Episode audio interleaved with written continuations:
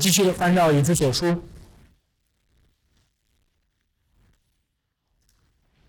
我们继续的来讲解《以弗所书》，我们来还是继续的在这个第一章保罗在内会之后的颂赞，保罗的这个三一颂赞。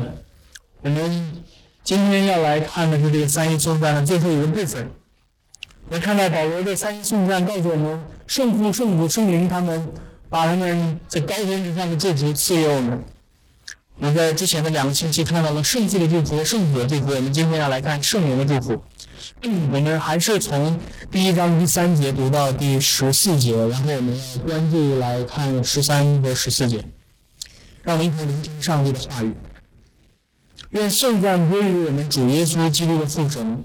他在基督里曾赐给我们天上各样属灵的福气，就如神从创立世界以前，在基督里拣选了我们，使我们在他面前成为圣洁，无有瑕疵。因爱我们，就按着自己旨意所喜悦的，预定我们借耶稣基督得儿子的名分，使他荣耀的恩典得到称赞。这恩典是他在爱子里所赐给我们的。我们借着爱子的血跟救赎，过犯得以赦免，乃是照他丰富的恩典。这恩典是神用诸般智慧聪明，充充足足赏给我们的，都是照他自己所预定的美丽，叫我们知道他旨意的奥秘，要照所安排的，在日期满足的时候，使天上地上一切所有的在基督里同归于一。我们也在他里面得了基业。这原是那位随己意行过万事的，照着他旨意所预定的，叫他的荣耀从我们这首先在基督里有盼望的人可以得到称赞。你们既听见真理的道，就是那叫你们得救的福音，也信了基督。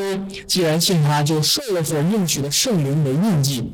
这圣灵是我们得基业的凭据，只等到神之名得赎，使他的荣耀得到称赞。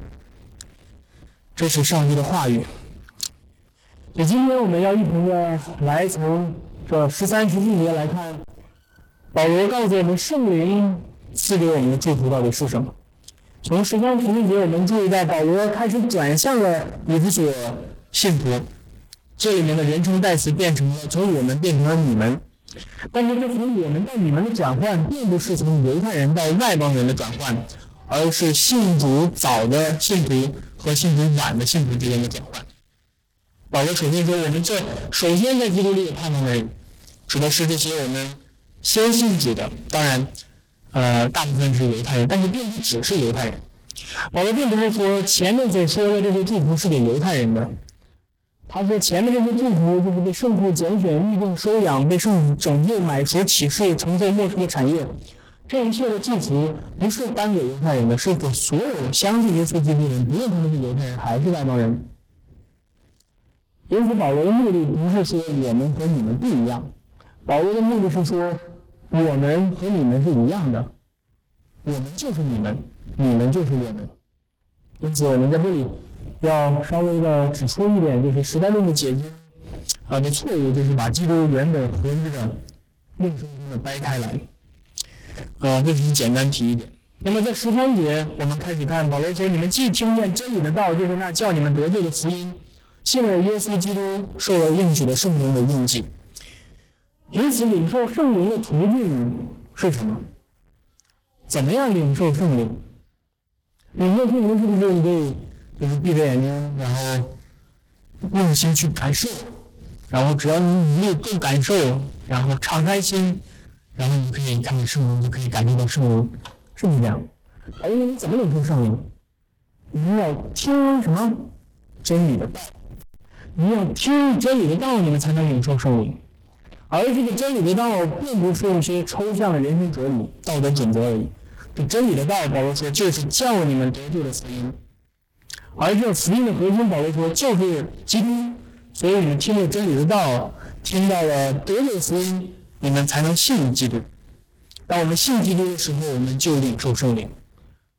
因此，在教会里面不存在。某一些信徒是领受圣灵的，某一些信徒没有领受圣灵。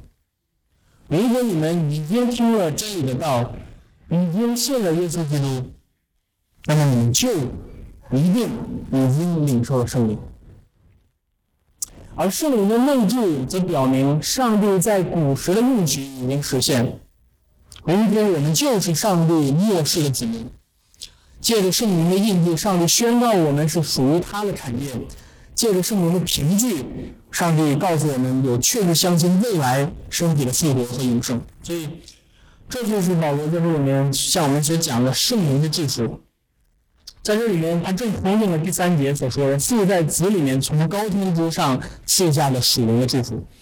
那么，我们今天要从几点来看。首先，我们要来看的是这个圣灵是在旧约当中就允许在末世上帝要赐给他的百姓的，所以圣灵的应许，呃，是旧约当中已经提到的。而接下来我们要来看圣灵是上帝赐给他百姓的印记。圣灵是赐给上帝赐给他百姓的印记，然后最最后我们要来看圣灵是我们的凭据，圣灵是我们的凭据，所以我们先从圣灵是旧约所应许的这一点来看。保罗说：“你们就领受了所应许的圣灵的印记，所以这个圣灵是被应许的，在哪应许的呢？在旧约里面。所以我们要想明白保罗所说的圣灵。”为什么我们会领受圣灵？我们必须回到旧约去看，因为旧约那里面先知告诉我们，啊，将来的圣灵会会被浇灌下来。圣灵不是新约才出现的，早在旧约当中，他就不停地做工。圣灵在起初创造天地万有的时候，就运行在水面上，因此圣灵所触碰的地方，只要圣灵所碰到的地方，就是上帝。生命创造的地方，就是上面满有生命大能的地方，所以可以想象一个画面，就是在天机混沌、在一片荒凉的地方，然后圣灵如同一只荣耀的雄鹰飞过的时候，当圣灵一飞过，这片沙漠就变成了绿洲，然后就是这样，圣灵的生命的能力就这样彰显出来。所以当人类堕落之后，圣灵的救赎工作，换句话说，就是圣灵的新创造的工作。救赎的工作就是新创造的工作。圣灵在旧约当中，呃，出现，呃，除了在创世纪当中，还在出埃及的时候，圣灵也出现。所以还记得出埃及的时候，是上帝以什么样的形象带领以色列人出来？以云柱和火柱的形象，对吧？我们在之前在有一些场合讲过，这云柱和火柱就是圣灵显现的方式。呃，上上帝说他的圣灵就像一个用光和和云烟组成的这样一个云云耀的呃雄鹰的形形状，背着以色列民穿过荒凉的旷野，进入到上帝的应许之地。所以，上帝把他的圣灵降在他的百姓中间，带领他们出埃及。因此，出埃及就是新的创造，一个预表性的新的创造。而创造就是一次宇宙性的出埃及，就是把宇宙从空虚混沌当中带出秩序来。因此，旧约的先知也预言说，到了末日的时候，到了末世的时候，圣灵的新创造的工作会进入到一个更加加剧的状态，因为末世到了，新创造马上就要降临了，所以圣灵末世的新创造的工作会变得更加的。会变得更加的明显，圣灵会被浇灌下来，是前所未有的，要带领上帝末世的百姓，也就是末世的以色列，进行一次最终极的最后一次的出埃及，那就是脱离罪恶的世界，进入到上帝的荣耀的新创造当中。因此，约尔书，呃，约尔先知说：“我，呃，耶和华说，我要将我的灵浇灌给凡有血气的，浇灌给万民。”以赛亚先生说：“圣灵从上面浇灌给我们，旷野就会变为肥田，肥田看如树林。那时，公义要居住在旷野，公义要居住在肥田当中。所以，圣灵来会建立那个公义的新的创造，这就是新创造的景象。”以赛亚先知又说：“我要将我的灵浇灌给你的后裔，将我的福浇灌给你的子孙。”这个要说我是属耶和华的，那个要以雅各的名自称，又要亲手写上归耶和华的，并自称为以色列。所以这一切都在预言着圣灵在新约的时代降临下来。所以新约的教会就是上帝以色列，新约的教会就是真正的雅各。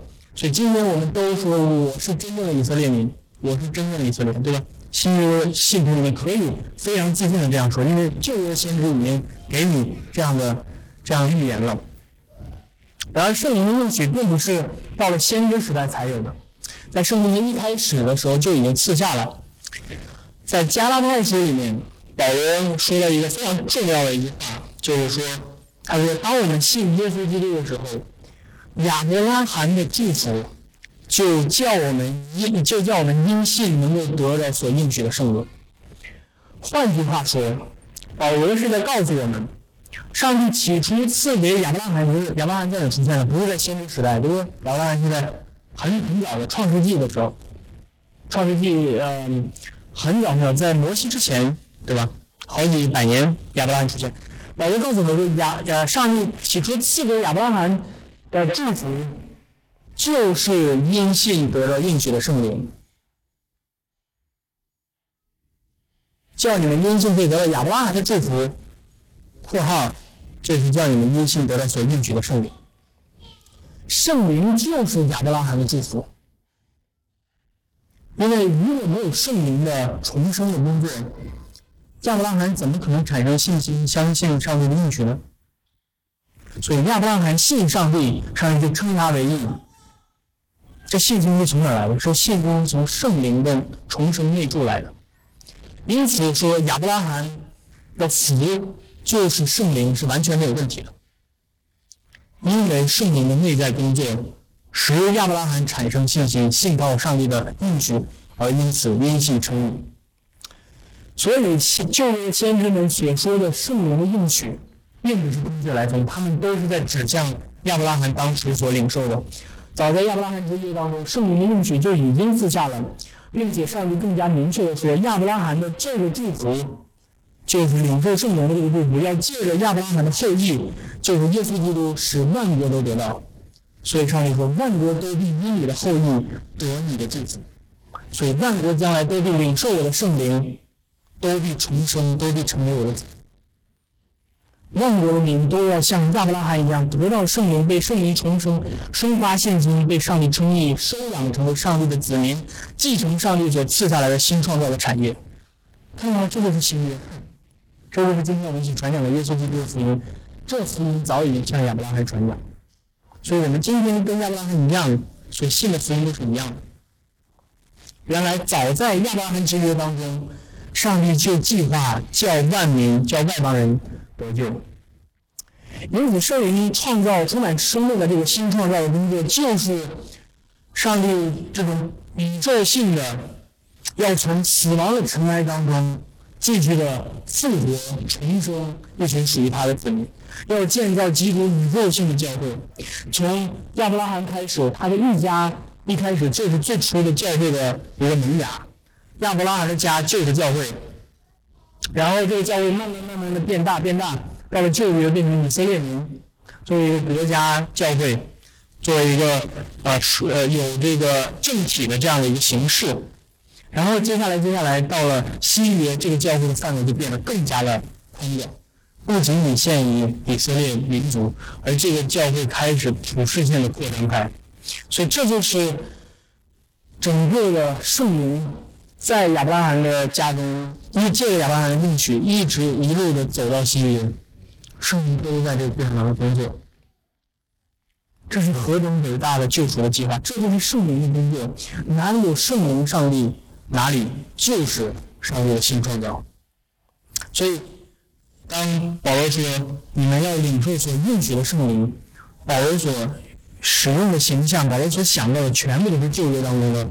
从亚伯拉罕的应许开始，到旧约的先知的预言，包括这一切在你们身上都实现了。这是我们要看的第一点，就是圣灵是在旧约当中已经应许下来的。接下来我们要来看保罗说，这圣灵被记下来是要做我们的什么印记？所以我们要看第二点，圣灵是上帝给我们的印记。印记这个词是什么呢？就是。印章，嗯，就是一个给你们去结婚啊，到这个到各个这个民事机构去办一个结婚证书，是做一个章，对吧？这个印记，这个章，这个印章就表明了这个证书所说的这一切的东西都是真实的。所以这就是印章封印。古代的君王他们有自己的这个戒指，上面有这个印，对吧？他们要寄一封这种君王的书信，然后就会在上面滴一点这个蜡油，然后印一下印，就表明这是真的是我写的。所以当保罗说你们领受了基督做呃这个基督呃不是领受了圣灵，圣灵是你们的上帝给你们印记，这个意思是说这个圣灵的。圣灵在你们的生命当中，就相当于上帝给你们的一个确定性，这是我的，这个人是我的，这是属我的子民。无论是古代还是今现今天，这个印章都代表着法律的真实性和可信性的依据，是吧？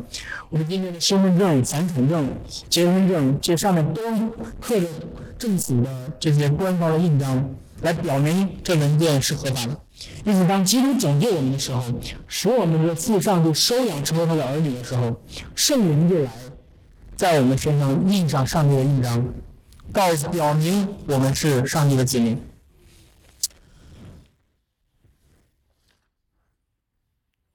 因此，这里面保罗说圣灵，我们是圣灵印的，被圣灵印的，这里面包含了两个层面。一个是内在的层面，一个是外在的层面。这里面啊，有不同的解经家会啊，有不同的解释。呃，很多人认为这里面只包含内在啊，不包含外在。当然，我不打算去呃过多的去讨论这个问题，但是我就把这两种圣灵的印印记的方式告诉你们。一种是内在的。内在的圣灵的印记方式，就是说圣灵内住在我们心里，亲自做这个印记本身，这个印章本身就是圣灵。这是内在的，并不是做在我们的身体上的，而是印在我们的生命里面的。这大概可能是保罗个人倾向，这是保罗跟你们所强调的，因为他说，当你们听到福音的真道的时候，信耶稣基督的时候，领受圣灵的印记，所以。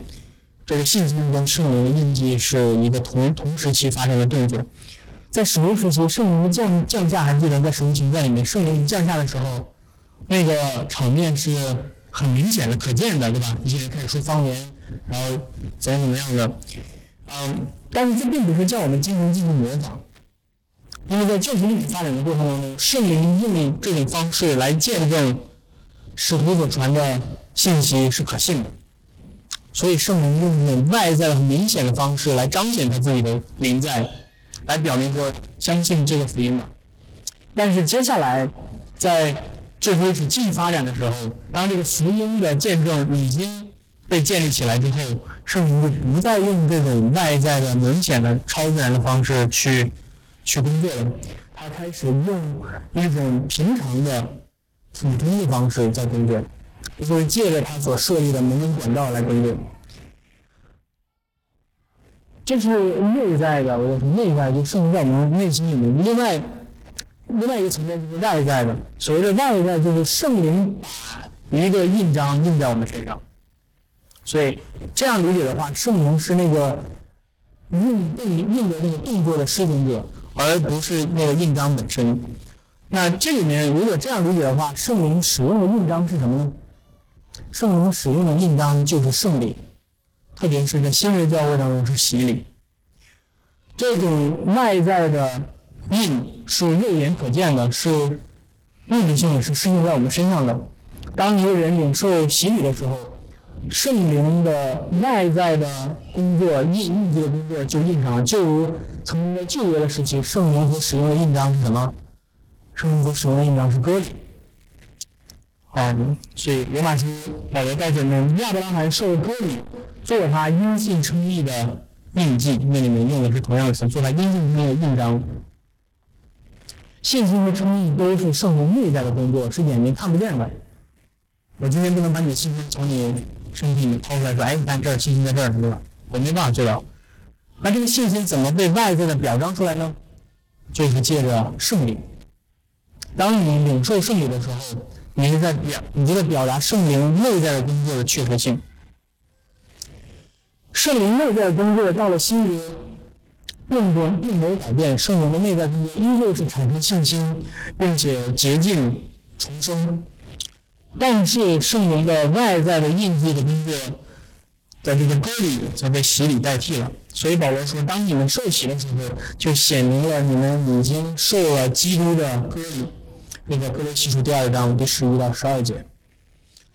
所以他又在另外一个地方说，上帝用印印了我们，我们是从一位圣灵受了洗。事实上，在以弗所，当保罗在这里传福音的时候，当时的第一批的以弗所信徒，他们正受洗的时候就领受了圣灵。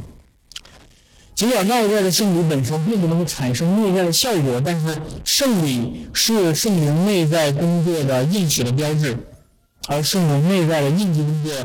也在外在的圣礼当中彰显出来。早在亚伯拉罕的时代，圣灵外在印记的施工方式就已经明确规定了，要行在归信的成人以及他们的后代身上。而且这个祝福也很明确，上帝说：“我要做你的神和你后裔的神。”彼得在五旬节的时候宣讲福音，当时有许多的人信主。接下来他说：“这应许不仅是赐给归信的成人，也赐给信徒的儿女。”因此，历代的教会沿据亚伯拉罕之约的命令，为信徒的儿女施洗，并不是因为他们相信洗礼本身有什么超自然的功效，而是单纯的因为圣灵的应许，上帝已经赐给了信徒的儿女，因为他们与他们的父母都同属于上帝的子民，因此我们上帝为他们印上了圣灵的印记。所以这是。我们所要说的第二点就是圣灵是上帝给我们身上印的印章，嗯，那接下来我们要来看的是第三点，就是圣灵是我们向上帝讨产业的凭据。圣灵是我们向上帝讨产业的凭据。保罗接下来说的，如果说前面这一切听起来都挺玄乎的，那么保罗接下来说的则更加令人震惊，因为他接下来实际就说。这圣灵是我们得产业的凭据，只等到神的产业得手。凭据就是指对未来承诺的事情，在今年所给出的一些保证、一些证据。就比如说，对吧？你朝一个人啊借钱了，嗯，然后他说：“那我怎么知道你会还我呢？你承诺要还我，对吧？你好吧，我给你打个白条，对吧？”那写着某某承诺在什么什么时候要把钱还给谁？那这个白条就是一个凭据，是吧？是对于未来的一个承诺的现在的一个保障。那么保罗说，这圣灵是上帝给我们的一个凭据，是我们可以就上帝给我们打的白条，对吧？但是不能这样说，这圣灵并不仅仅是白条，圣灵是上帝自己，因此上帝把自己当做是这个凭据。那我们一起来看，如果这如果像说保罗刚才所说的，圣灵是上帝印在我们里面的印记，使上帝可以宣告我们是属于他的。那么现在保罗说，圣灵是上帝给我们的凭据，是给我们的保证，使我们可以宣告上帝和上帝的应许是属于我们的。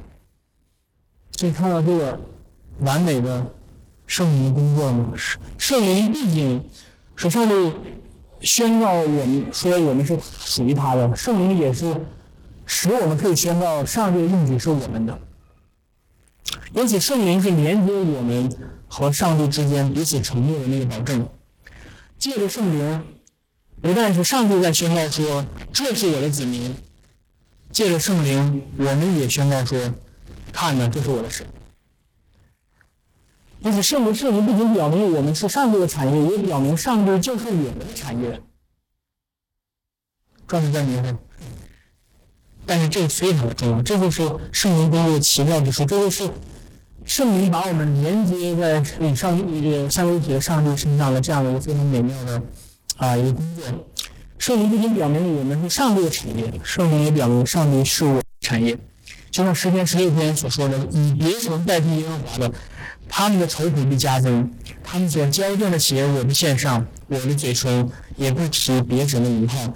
耶和华是我的产业，耶和华是我杯中的份，我所得的，你亲自为我持守。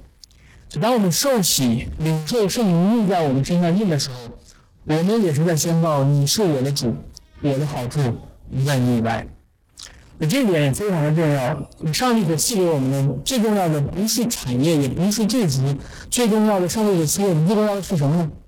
上帝所赐给我们最重要的就是自己。不知道你有没有想过这一点？上帝所赐给我们最重要的是他自己。今天很多人说信耶稣吧，信耶稣好，信耶稣上天堂。但是我想问的是，如果天堂里面没有上帝，去天堂有什么用呢？天堂里面如果没有上帝在，那地方就不叫天堂。所以这句话犯了一个说说信耶稣上天堂对吧？你今天说的确认识我们上天堂，但这句话犯了一个本末倒置的错误。耶稣不是一个可以被我们利用的工具去获得我们想要的其他的东西。如果天堂是耶稣之外的一个我们想要获得的东西，我们只是利用耶稣去获得这个东西的话，那么我们就比众人更可怜。我最想要的不是天堂，我最想要的是耶稣。我最想要的不是不是永远的活着，我最想要的是与我的主永远同在。这才是真正的基督教的信仰。我上天堂的目的是为了和耶稣在一起。耶稣所在的地方就是天堂，哪怕那个地方需要我背起十字架去跟从他。今天很多人把传福音就当成是就是传把耶稣传成了一个获得救赎的工具。很多人所谓信主，就是来到教会里面把耶稣也只是当成工具而已。所以我们一天到晚求这个救赎，那个救赎，结果遇到一点点困难就不信了，就离开了。为什么？因为我们从来没有把耶稣当做是我们最终极目标，我们从来没有把耶稣当做是最宝贵的，因为他们从来就没有真的信你，所以他们离开也是很自然的。难道耶稣对你来说还不够吗？当你有了耶稣之后，你还要其他的其他的吗？当然，上帝并不是吝啬的主。对于那些真正以上帝为乐、真正享受上帝，所以小小李呃小李对呃对对问对吧？人生的主要目的是什么？是什么？荣耀上帝，然后怎么样？啊，他为乐，对吧？你真的享受上帝，如果你拥有了上帝，你就足够快乐，你就不不再需要拥有其他任何的东西。但是上帝说：“我不是利己的主。”对于那些真正享受我、真正以我为乐的人，我的祝福是极其慷慨的。保罗说：“这是圣灵给我们得基业的凭据。这基业是什么呢？两点：一个是复活的人性、复活的身体；一个是复活的第二点是复活的宇宙。这基业是我们复活的身体，是那个不朽坏的生命。第十四节说，说到这个。”得得这个基业的时候，就等于说我们作为上帝的产业被救赎的时候。所以你看这个第十七节里面说，只等到神之名和神的产业被赎。所以当当时我们得产业的时候，就是说我们作为上帝的产业被救赎。我们是什么？我们是身体的灵魂。我们灵魂的救赎，还差什么？还差身体。所以保罗说，只等到我们的身体得赎的那一天，我们的救恩才算完整。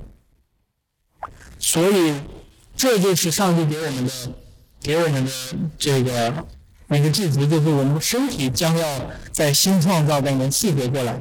而圣灵之所以是这个身体复活的凭据，是因为他是使人复活的那一位，他就是从天使耶稣复活的那一位。因此，当圣灵住在我们里面的时候，我们就有圣灵做我们自己身体复活的凭据。保罗在罗马书第八章第十一节说：“叫耶稣从死里复活的灵，若住在你们心里，那叫基督耶稣从死里复活的，也必借着住在你们心里的圣灵，使你们必死的身体又活过来。”所以保罗在哥林多前书的十五章那里面，他谈到说：“弟兄们，我告诉你们，肉呃血肉之体不能够承受神的国，那朽坏的不能承受不朽坏的。”我已经把一件奥秘的事情告诉你们，就是我们都要改变，在一霎在一霎时眨眼之间，号角末次吹响的时候，因为号角要响，死人要复活，成为不朽坏的，我们也要改变。这必朽坏的总要变成那不朽坏的，这必死的总要变成不死的，这必朽坏的既然变成不朽坏的，必死的既然变成不死的，那是经上所记的死要被得胜呃死要被得胜吞灭的话就应验了。所以，上帝不是吝啬的主，当你真的以他为乐的时候，他赐给你的一大祝福就是，将来你要拥有复活的生命，你要拥有一个永不朽坏的身体。你是要的身体，但是这个基业不仅仅是我们复活的身体而已，这基业要大的远远超我们想，这基业是复活的宇宙。等到天上地上一切所有人都服于基督的时候，新天新地就要到来，就是那个起初的伊甸园最终极的场景，那个伊甸园最终要扩张到全地的场景，就是上帝起初应许要赐给亚伯拉罕和他后裔的。保罗在罗马书第四章第十三节说：“上帝赐给亚伯拉罕和他后裔的应许是什么？是整个世界，是整个受造界。你从来没有想过，原来这个应许早已经在亚伯拉罕的时代就赐下了。所以这个应许就是约翰在他的印象中所看到的。他说：‘我又看到一个新天地，因为先前的天地已经过去了，海也不再有了。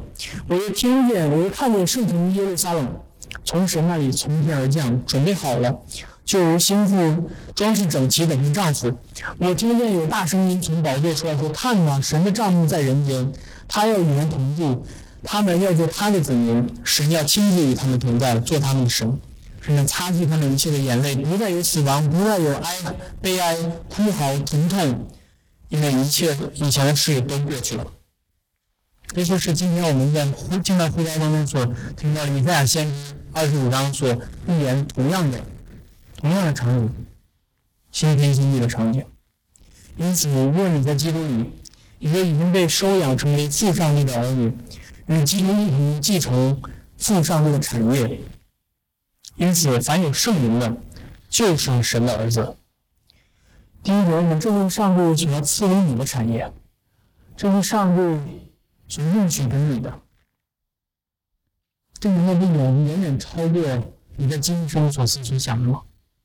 你能想象将来有一天我继承整个宇宙吗？今天我们看到这些富豪们，对吧？给他们儿女留下来的产业，对吧？多少多少多少万处多少千多少千处多少百处呃的房产，多么大的公司，我们觉得哇，太太厉害了。但是你想想，今天上帝给你继承的产业，远远超过这一切。你将来要继承整个世界。当你还在跟上帝求那些今生、地上的这些事情的时候，要记得，上帝已经把全世界都赐给你了。当保罗告诉我们说，与将来世界的荣耀相比，你再想一想，你在这世界经历的一切苦楚，还算得了什么？难道这教育不是牵动你的心，让你把颂赞归给这位主吗？因此，让我们来到我们主面前。我们感谢他在上赐给我们这一切的恩惠，我们一同低头祷告。